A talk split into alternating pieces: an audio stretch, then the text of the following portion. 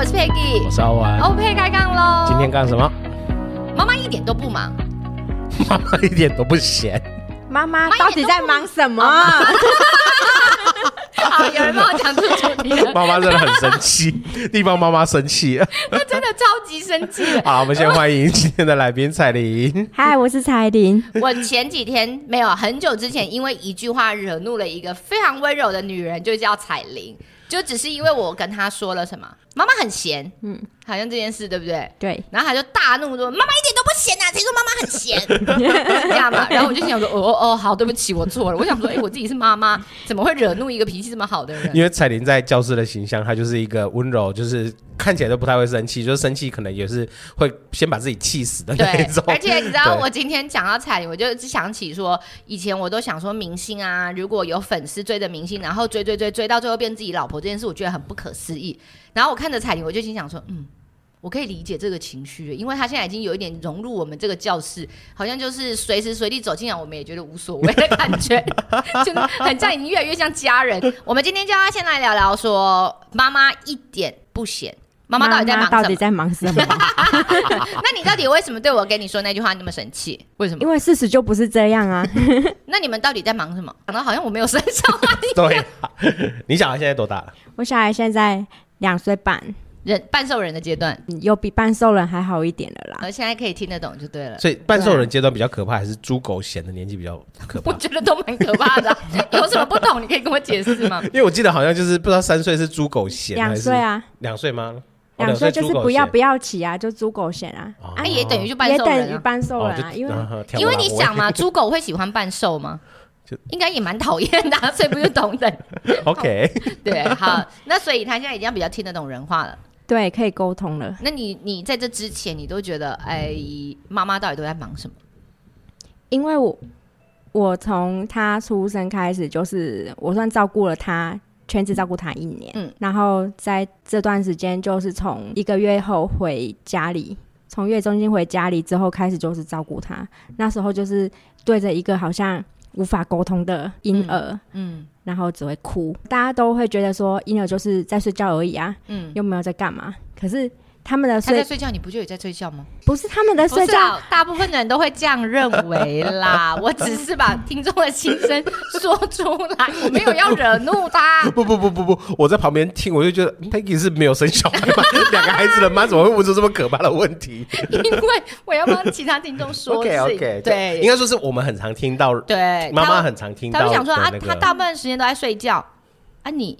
不也会跟着睡觉吗？对啊，大部分都会这么觉得。我在生他之前，我也觉得应该还好吧。嗯，对啊，因为大婴儿就大概都十四一天就睡大概十四到十六个小时，对，对，甚至以上。可是你要记得，他的睡觉不是一直连续就是 睡十四到十六，也不是像我们大人一样，或是像就是比较大的小朋友一样，嗯、就是一次可以就是睡。八到十个小时，他们睡觉是片刻的，嗯，可能就是睡个两三个小时就要起来半个小时，嗯，对啊，然后他们四个小时要喝一次奶奶啊，嗯、而且重点是他们没有日夜，哦，他们不知道日夜之分，他们没有日夜的，嗯嗯嗯，对啊，就是那个时候他们的眼睛看起来就只有黑跟白，所以就就对啊，太小的时候，嗯、然后他们会有点不太知道，反正就一直睡嘛，睡醒然后就讨喝。然后就继续睡，睡醒就讨喝。对啊，因为他们还小，所以他们褪黑激素还没有分泌比较那么多，嗯，所以还没有白天黑夜的区分。哎，真的是护理师哎，因为他讲开口一讲就褪黑激素，而且我们的大家一般的，我因为我现在好像也需要吃那个，就才可以睡得着。一般的上八点都会讲褪黑激素，而且不一定讲得出来。他这一副就是师长啊，褪黑激褪吗？对。褪黑激素，对，还有啦。其实真的当妈妈 还有一个很可怜。其实他们在你在照顾他的同时，然后他在睡觉，你就想说，我得等一下要帮他洗衣服，然后或是你知道小朋友大部分都中午洗澡，嗯嗯，所以你又要准备帮他中午洗澡，洗完澡可能还要喂奶奶，奶奶完可能还要再晒衣服，还要做什么什么，然后其实蛮多事的，然后真的不是我们想象中的。不忙，嗯啊，有时候因为你不是只有照顾 baby 而已，你如果照顾 baby，你还要做，你你照顾完 baby，你还要做家事，嗯、对不对？是不是有做家事？你有没有拖地？有啊，你有没有扫地？有啊，你自己说啦。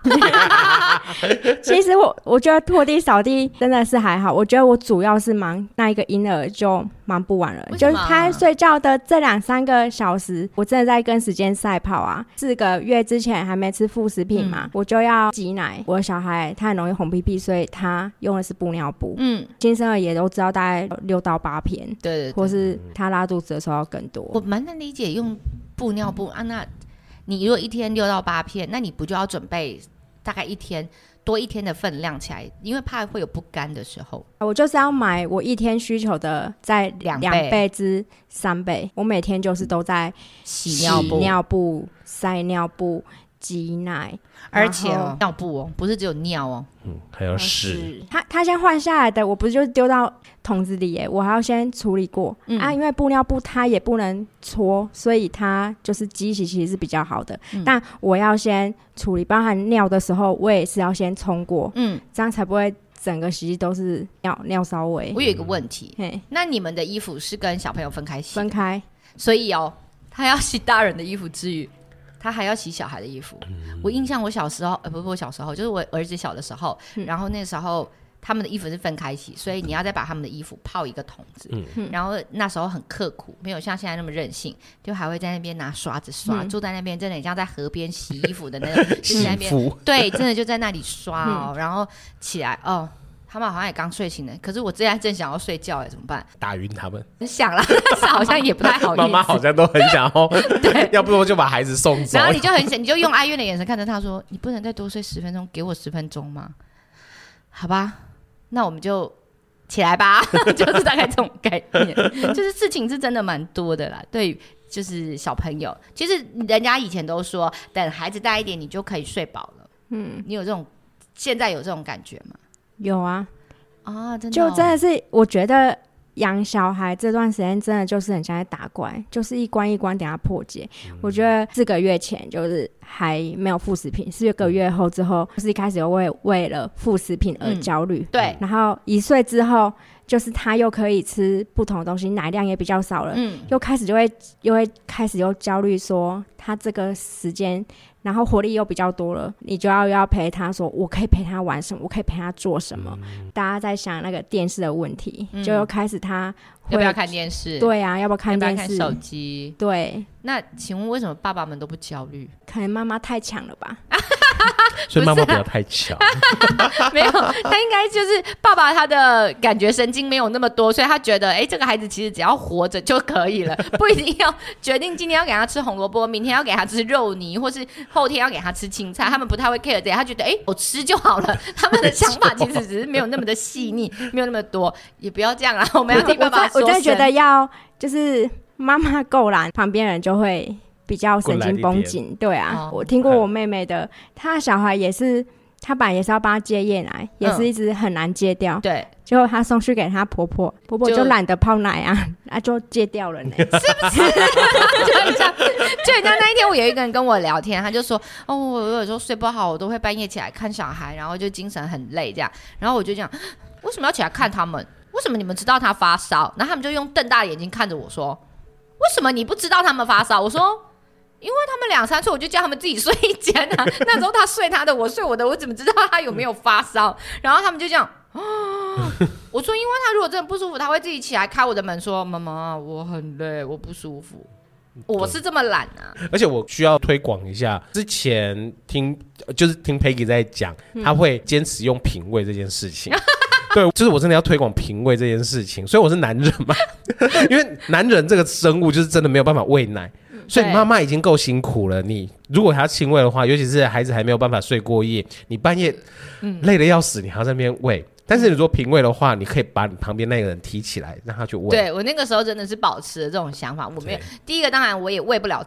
也没有办法喂这么久，然后还有孩子也吃不到，所以我们最我们其实是平喂。那我觉得平喂真的有一个好处，就是平喂如果你够多挤出来的时候，你是冰在冰箱里，对不对？嗯、那你可以，你你买一个温奶器，你就可以跟旁边那个人说起来喂奶啊，因为开封倒奶温热这件事情他会做，但是你叫他掏奶出来给小朋友吸，他不会。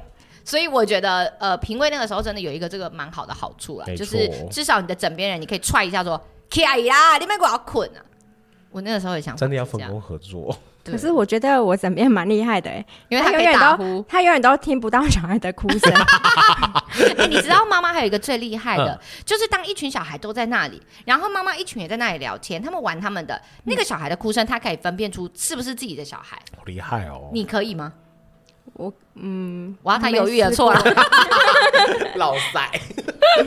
可是我我可以，我可以分辨得出来说，哎、欸，这不是我的小孩哭，嗯，不太像，呃，腔声调啦什么的音频啊不太对，然后我就知道，哦，那不是我小孩，我就不会开始那么的紧张。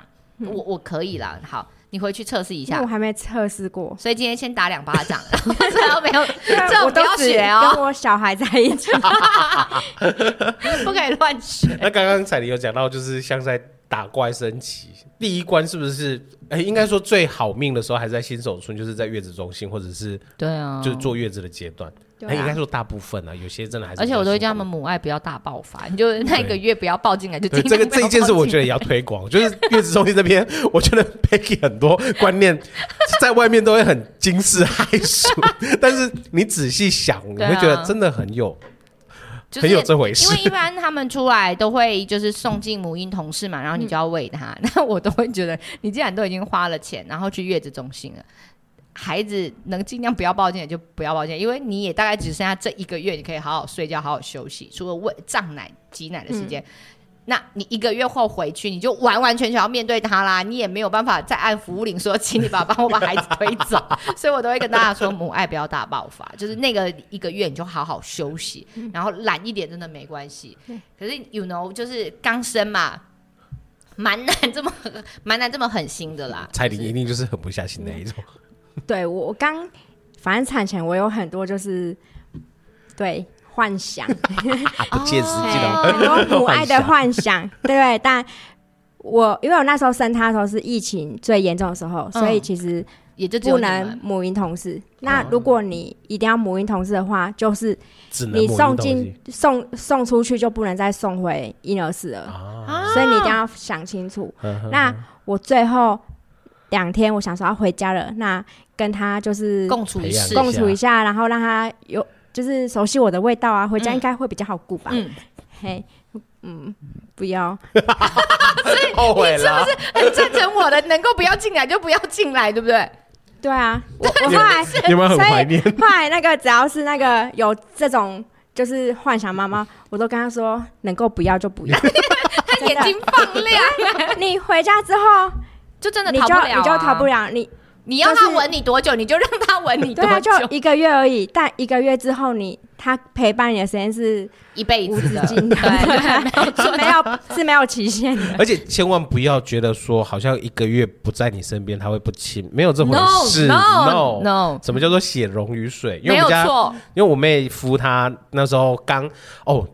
老大生出来的时候，他七天他就回去大陆那边工作，嗯、所以将近了大概大半年都没有看到小孩。他、嗯、回来大概一两天，小孩就跟他玩翻了。哎、欸，他们平常也有在试训哦，对，所以其实也是熟悉的，只是对，就是你不用没有真的在身边，对，只是不用说真的一定要身边。他没有，虽然没有在身边，但是他们的亲子之间的那种互动跟默契，其实都很有，有就就很在这样子。就是他既然会来投胎当你的孩子，对，对啊。你在月子中心会有固定的喂奶时间啊，你就你就可以去抱抱他啊，啊，时间到了，真的就还给他，还给护理师。你真的好聪明，你真的很棒。那个时候没有人教你做这种事，你好棒。他是被迫的哦，他是被迫的，是不是？我觉得彩铃她应该是会泛滥的那一种。是这样。他上辈子有有做了不少好事。对，就真的就。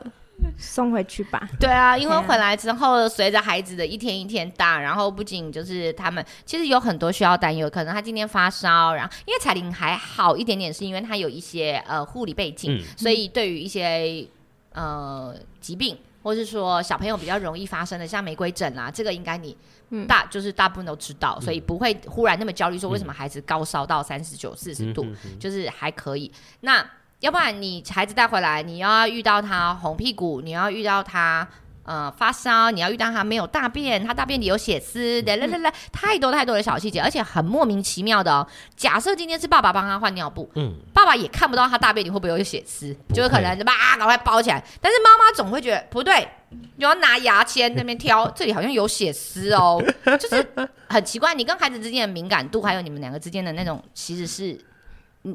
默默的，你就真的是知道这些东西。然后随着孩子又再大一点啦，等他可以爬、可以走，你又怕他撞到啦。他不爬，你又要担心他不爬；他不发芽，你又要担心他牙齿怎么长不出来啊？长太快，你又要担心说是不是要刷牙啊？就每一天每一天，你有太多琐碎的事情要担心。所以人家说产后为什么那么快白头发？嗯，可能跟这也有关系吧。每天都在想到底要怎么样打怪。嗯那个秘籍永远没有一个秘籍来告诉你说要怎么样对付这个小孩。对呀、啊，那你他到现在已经大概两岁半了，你你你现在对他的焦虑又会是什么？我目前对他焦虑就是我要怎么样，我要给他什么，然后才可以真的教他。因为我比起他的学业或是其他的，我我觉得品性啊，我比较我比较在意。嗯，我真的就在想，我到底要。怎么做？嗯，我本身要怎么做，然后还要我要我要给你什么才可以？你知道我们有一些呃妈妈很有趣，哦我们那时候教室开了人类图的课，嗯、然后小至三岁的妈妈，小至然后再来十三岁、二十三岁的妈妈，嗯、他们到现在对孩子都会有焦虑，嗯、就是不同阶段会有不同时期想要给，然后想要呃担心的，所以。他们同时都为了想要了解孩子多一点来上人类图，其实我蛮意外这件事情的，嗯、会觉得哦，真的，嗯，你你当妈妈了，当爸爸了，你就是总有一颗心是悬在那里的，嗯、悬着你的孩子，就是不知道到底给他什么会更好，然后他怎么样可以更健康或更安全。对，对啊，像哎、欸，我们有一个听众一直许愿说他想要聊，呃，产前跟跟什么？我刚跟你们说什么？哦。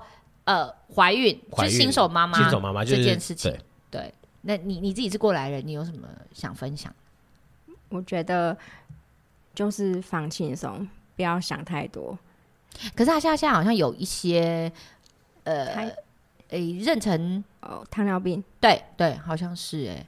然后医生建议他就要多走动啊。嗯、然后，可是妊娠糖尿病这个是呃妊娠期才会出现的吗？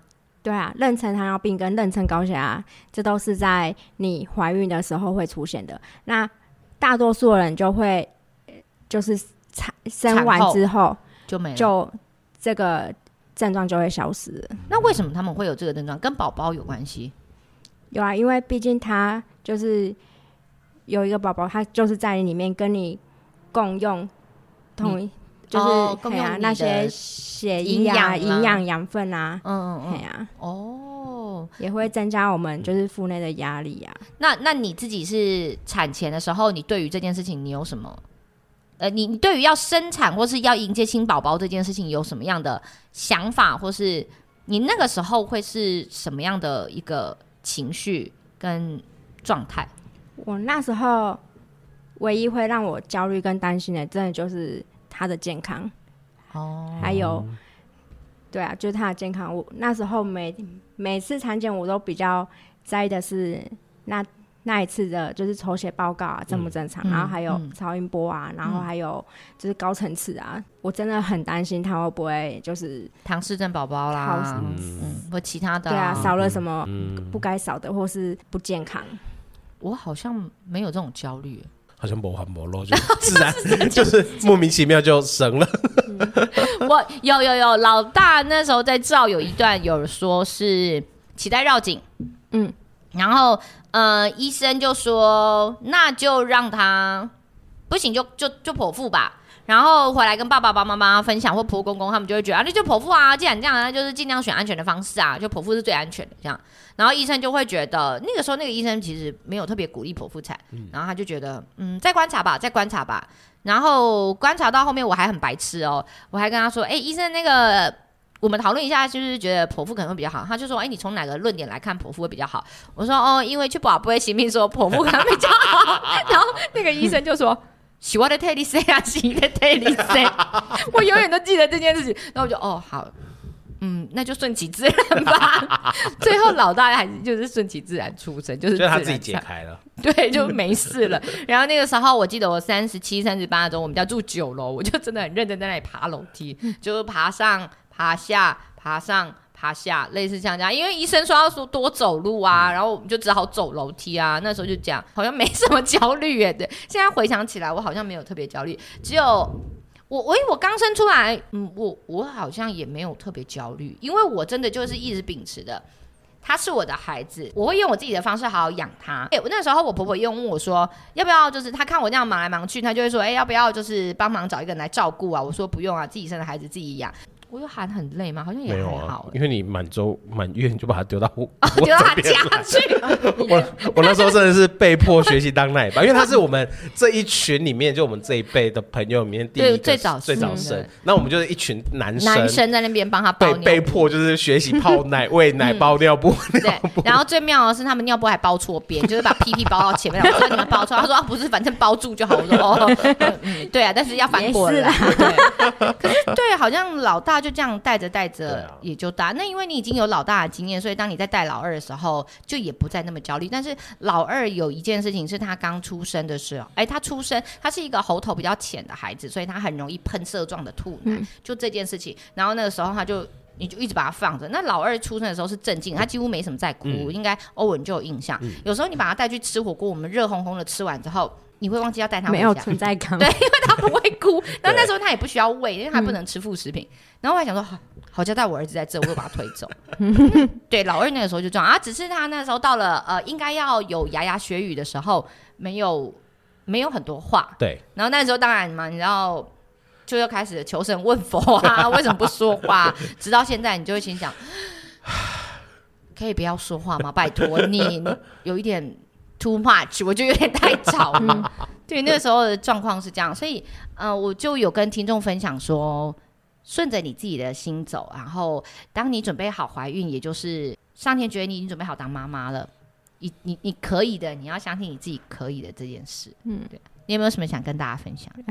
嗯，我想要讲就是产前焦虑，我觉得哦，对，看是分对啊，就是焦虑就分两个部分，一个就是看是心理焦虑。妈妈还是担心小孩，嗯、那我觉得如果产检一切小孩都顺利的话，那我觉得妈妈就不要太过于担心，就顺着他看他想要选择怎么样出来吧，或什么时间点出来。嗯、那再还有妈妈比较担心的会是剖腹产还是自然产，会怕痛啊。嗯，那如果你居然会怕痛，你就可以跟你的医师讨论说，那我们是不是要？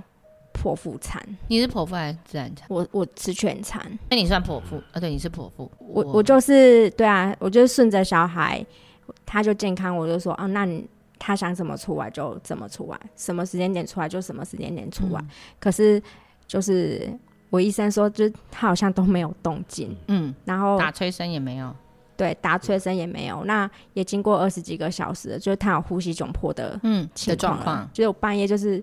我有听到护理师急忙来，可我那时候很想睡，我就有点昏昏沉沉这样。嗯、可是我我就护理师会打我肚子，嗯、就要把他打醒，然后、就是、把小朋友打醒。对啊，嗯，他说我以为是要把你打醒，我想说你很想睡啊，就是打你的脸。他把小孩打醒啊，嗯、因为你就会听到那个机器就就开始在跳了，嗯、嘿的那种感觉哦。对，所以他就进来跳啊，打他他有回来，嗯，可是他就是中间来回了三次，所以他说。他其实也很想睡吧，可是他他 就是他应该是要出来的，对啊，啊，因为我又没有医生，那他应该是要出来了，可是因为我又完全没有那个产照，也没有开啊，嗯嗯嗯，都一直只二十几个小时就开半指哦，嘿，所以他说那。我们就让他出来吧，不然这样有点危险。他好像有想出来了，嗯、可是我的身体好像没有想要让他出来，嗯、没有动静。哦，对啊，然后最后开口没开，所以就剖腹。嗯嗯嗯，把他拉出来。我我其实都秉持着现呃台湾的医学其实很发达。嗯嗯，不论你今天是自然产，不论你今天是剖腹产，那有可能是你自己选择剖腹产，也有可能是像彩玲这样吃全餐。但无论如何。医学是发达的，你要相信，就是一切都会是安全。对对对对，我觉得这件事情很重要，就相信医生的判断，嗯，没有错。因为现在其实网络上资讯量真的很多，很多人都会先去看，然后就会说，哎，那边写怎样，那边写怎样，就是自己自己脑补自己焦虑。可是我真的觉得，你你我们现在已经做很产检，真的做的蛮仔细的了，对对对。然后像他那天就问我说：“呃，你觉得我要买枕头吗？”月亮枕吗。小孩的吗？就对小孩的枕头，小孩的枕头，然后还是用那个呃毛巾卷起来就好。嗯、我刚好给他一些小东西，然后我就说那个小东西你先拿出来用。如果小朋友要睡，嗯、你以后想要进阶再买，你再去买，嗯、因为不一定你的小朋友出来，其实希望抱在你的手上睡。嗯，那你还要那一颗枕头吗？嗯，就不一定需要，因为其实买枕头这件事是很快的，嗯、你可能去隔壁。呃，某某屋你就买了一个就回来了嘛，嗯、所以不用急着现在一定要把所有东西备齐，嗯、就是等孩子出来，你们先有一个稳定的默契，然后、你大概抓得到他的状况，你再去准备你觉得应该要再需要的东西就好。啊、那因为我是我我我我我得说，就是妈妈们通常都是母爱大爆发，然后又是第一个孩子，她就会希望给孩子很多很多新的东西。嗯，但是事实上孩子大的很快，因为我走过了，所以我会说，如果我让我再选择一次。能用二手的，我会用二手的，嗯，就是它是干净的，它就是真的姐姐的小孩嘎，都是真的已经不能用啦，朋友的。啦，你就加减可以用，因为它真的大的很快，不一定每一样东西都要投资这件事情啦。嗯，对啊，我自己是这样，但是我可以理解说妈妈们就是想要给孩子最好的，这也没有话说，对啊，对啊，而且你帮他准备好的，不见得是他想要他需要的或他想要的，对啊，对啊，对啊，你就。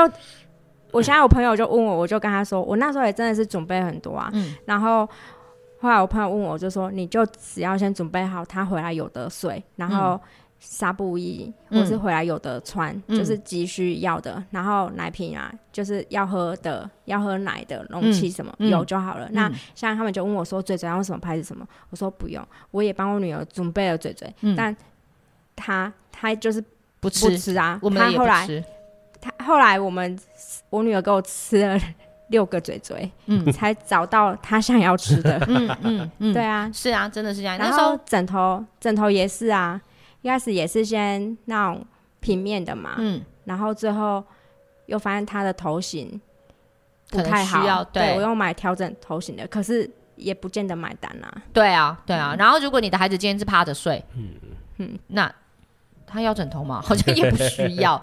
对，我觉得，所以我觉得应该要就是稍微跟孩子有一点默契。但我想问，你觉得你买过最废的东西是什么？最废的东西对我来说是小提篮。小提篮就是刚婴儿出来的时候提的那个，哦、但是因为提的它很方便嘛，可是因为随着它越来越大。你要提那个东西有多重吗？每次都要提着那一个，然后去。可是现在真的进步很多了，因为它的提篮可以放到推车上再推，所以现在进步很多。以前我们真的是这样提着，然后就很像要去那个河边洗衣服，然后把小孩放在那，然后被被飘走的那种提篮，真的。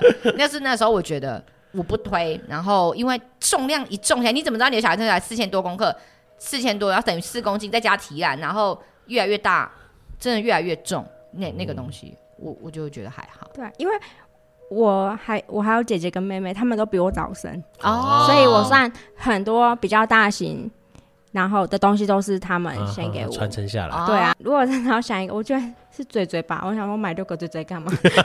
一次买六个嘴嘴吗？没有，先对，应该是算一直是哦。我那时候也有买给他们吃，可是是买那种最一般的小时候的那种嘴嘴，就有点像奶嘴糖的那种嘴嘴，然后吃进去。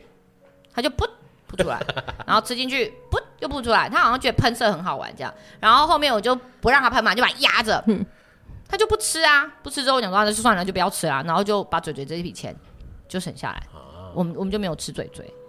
然后那时候我有买小贝贝给给小孩子，就去到哪里都带那条小贝贝，去到哪里都有一个让他有安全感，所以好像也 OK。我觉得小贝贝我个人是蛮推的啦，我自己。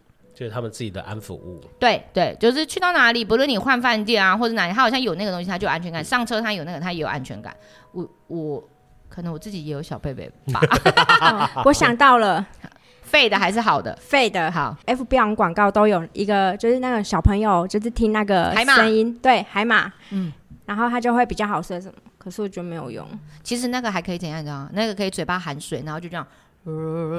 它其实就是同样的一个声音，但是那个不便宜哎，不便宜啊！我们还买了两个，就是粉红色跟蓝色，没有，就是买同系列啊不同的产品，海海马还有什么香蕉，嗯嗯嗯。嗯，香蕉海豚嘛，嗯，对，就买了两个啊。然后那时候因为我我女儿她有肠绞痛，所以她一个半月都很早，早十二，在就是十二点就开始哭，然后到早上七点，所以他那时候就是，我们就看了他，然后想说，哎、欸，放着，然后他不哭，然后有睡比较久一点，我们就我们就觉得哦，好有用哦，好有用哦，这样，嗯，嗯，然后殊不知根本就没有，没有，其实跟他没关系，他其实只是肠绞痛不绞而已。对啊，或是他只是就我有抱抱着啊，对啊，所以我觉得那时候就是十二点抱七点，就是都是这样要抱睡，然后还要走走。对对对对对，所以我我讲的其实就是这个，就是有些时候你觉得妈妈不忙，其实她真的很忙，因为你不知道你这个孩子他出来的等级是哪一个等级，他可能就是。很好带，但是他也有可能，对他有可能就是他有他自己的癖，他有他自己的癖好，他可能要一定要妈妈抱着睡，他要抓着妈妈的长头发睡。有的小朋友他是这样，那你要说书上写的哪一个适合你的宝宝？对，没有人知道，你只能先跟他相处一段时间，有一点类似试婚的概念，你就跟他先试相处一下，慢慢的去摸索，摸着摸着，你就会找到你们知道你们两个彼此的默契跟共同点。那至于物品。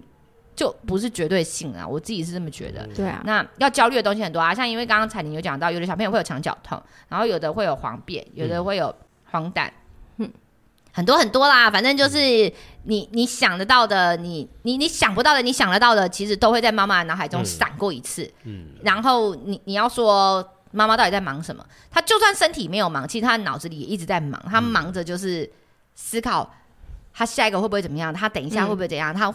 等等等等等等等等，有太多太多的。然后等到他已经看起来像个可以走的小娃儿的时候，嗯、你又要担心说他出去会不会不小心打别人小朋友啊？嗯、他会不会呃撞别人啊？等等的，就是又又又是一个。嗯、那对于爸爸来讲，你可能跟他讲，他会觉得哦，阿内哦。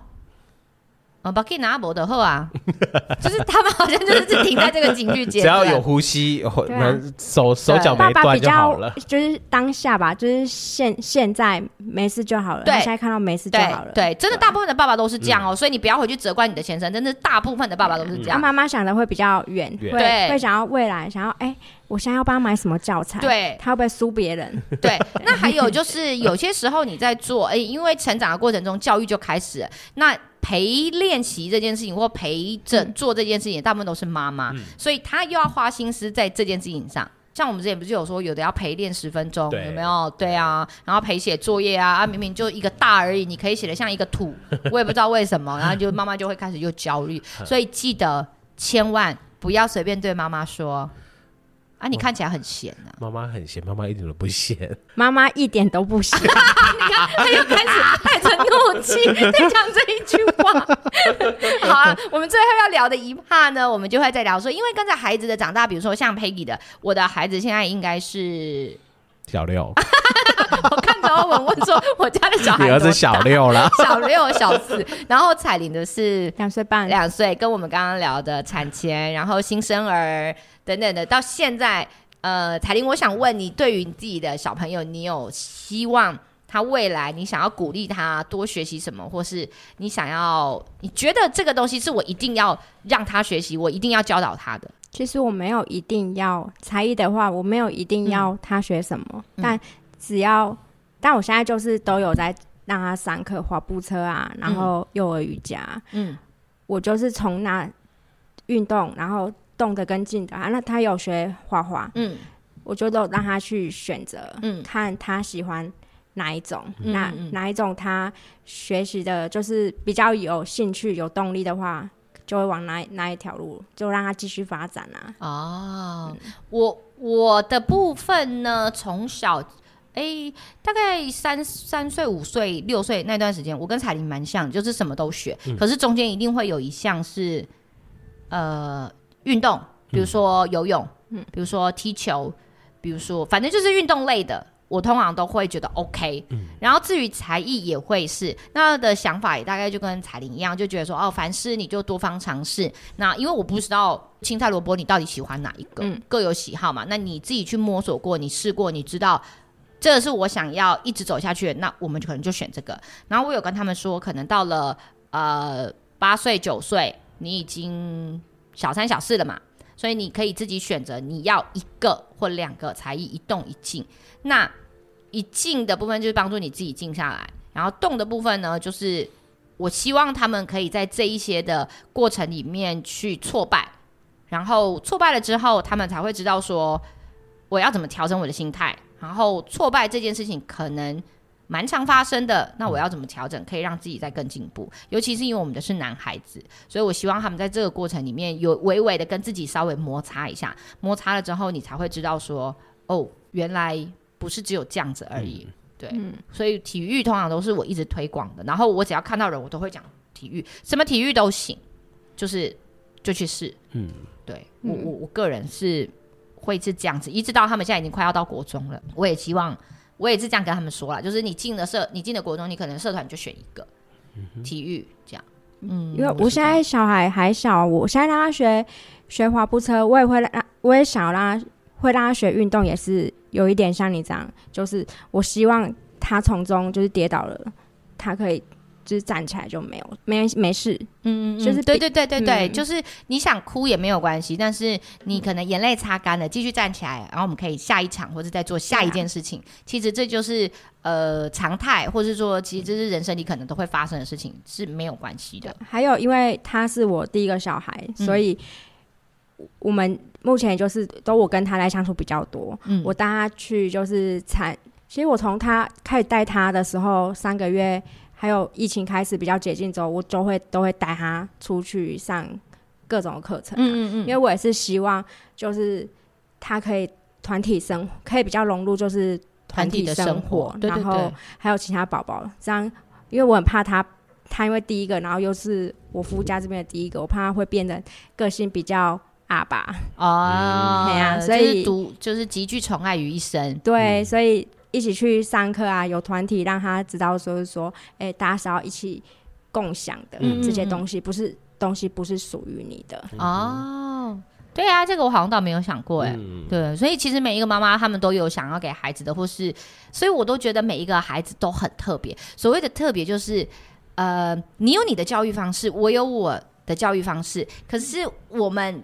的孩子，你就会用你的教育方式一直传承下去，因为你身上，比如说像我觉得彩玲身上就有他属于自己的宝藏，他就会把他属于这份宝藏，然后给他的小朋友再继续下去，他小朋友会承接来自于彩玲的宝藏，再给他的下一代。嗯、我觉得这就是一代传一代非常有趣的地方，也是因为这样才可以插出不一样的花，然后创造出不一样的冲碰撞啊个体这样。对，就是真的，这是一个很特别的一件事情。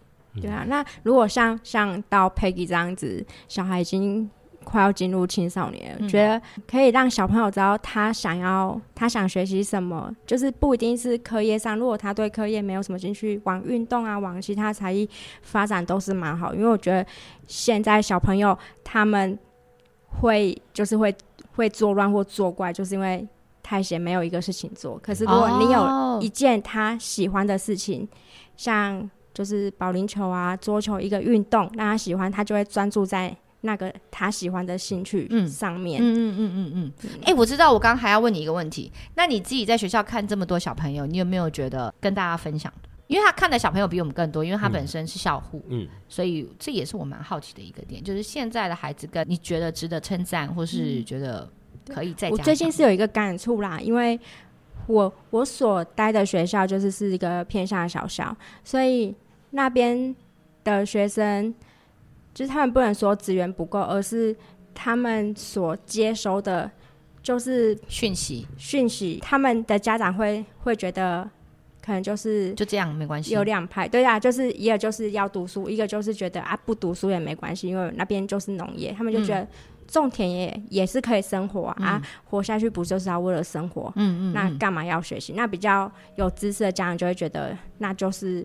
就是要读书，嗯、翻身的机会、嗯。对啊，然后还有还有都不管的，嗯，就是他只要活着会喘气就好了。嗯，可是因为我最近有一个小孩，他就是对家里就是不管，那就是他已经他已经有面临要被就是社会局就是安置的小孩了。嗯嗯，嗯，然后可是他的运动细胞很好。嗯嗯，那时候学校也有帮他找方法，因为他又介于那种安置。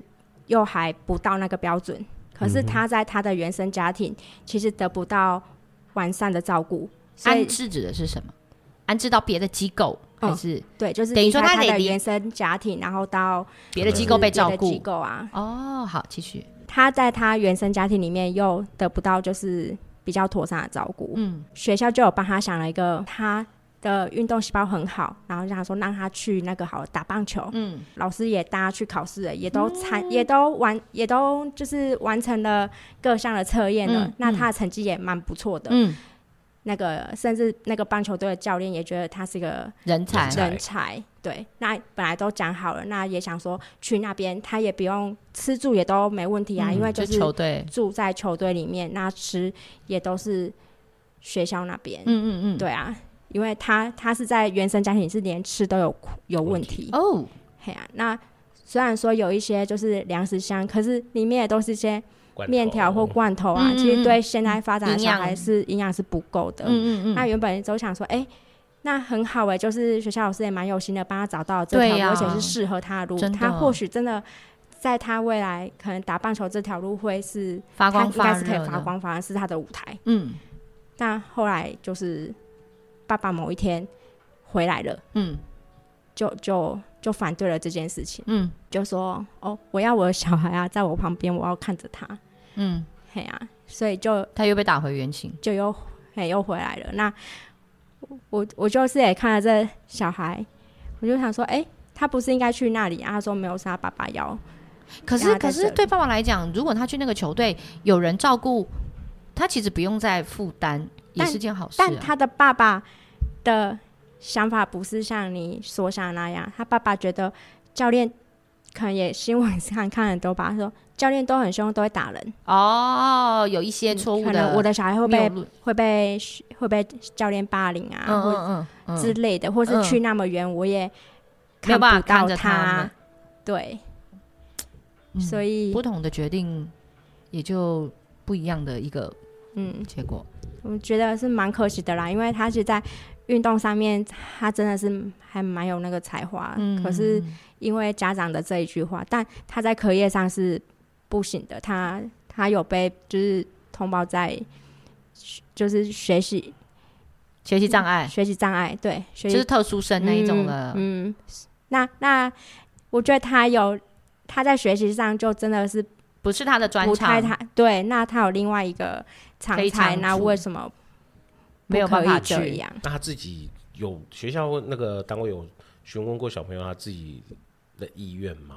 就是喜欢。可是好像因为他的年龄，嗯、所以没办法，不行，他得监护人同意。对啊，对，不然对啊，因为这个小孩他已经有就是偏差行为了、啊。嗯嗯嗯。对啊，他会，但爸爸知道有他有这个偏差行为，爸爸也知道啊，但也觉得他也是做了这样的选择。对啊。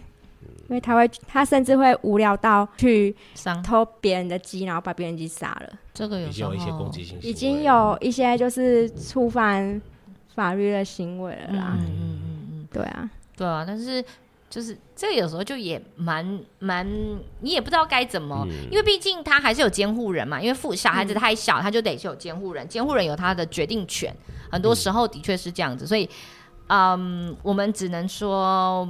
希望每个孩子的心里都会有一颗善良的种子，然后我们能够给予的时候，我们就尽量种下这颗种子。至于它什么时候会发芽，我我们也不要有过多的期许。你如果真的在他心中种下这颗种子，我们就只能。希望他有发芽的一天，是也好，不是也好。但是如果不同的人都在他心中种下了不同的种子，那这个孩子就很幸福啊，因为在他心里的田地里，你不知道他至少有很多种子有机会发芽。就是我们想的是这样，这很像就是我们推到我们今天最后聊的，就是妈妈们其实都在忙什么？我想他们也就大概在忙着说，我们怎么样可以在我们自己的孩子里种下。这这个心田里种下很多很多的种子，嗯、然后希望他们可以好好的发芽，希望他们健康，希望他们长大，希望他们就是是一个独一无二，然后永远都是妈妈心中的那一块宝，嗯，是吧？所以不可以随随便便说妈妈很。闲，因为他们都是妈妈心中的宝哦，没有 是这样子，已经鬼扯了。好了，今天时间也差不多了，我们大概就录到这里喽。如果你们还有想要听什么样的主题，都可以欢迎留言给我们喽。他们俩根本就是看我在讲话，是吗？今天就是妈妈秀，妈妈秀，哎，彩玲也有秀啊，彩玲也是妈妈，对，就两位妈妈秀啊。我在旁边是不是指了耶？我我有啊，我有不定时的 cue 你，因为你那时候有身为那个 保姆，对保姆的机会也是秀出来的。好啦，大家再见喽，拜拜，拜拜。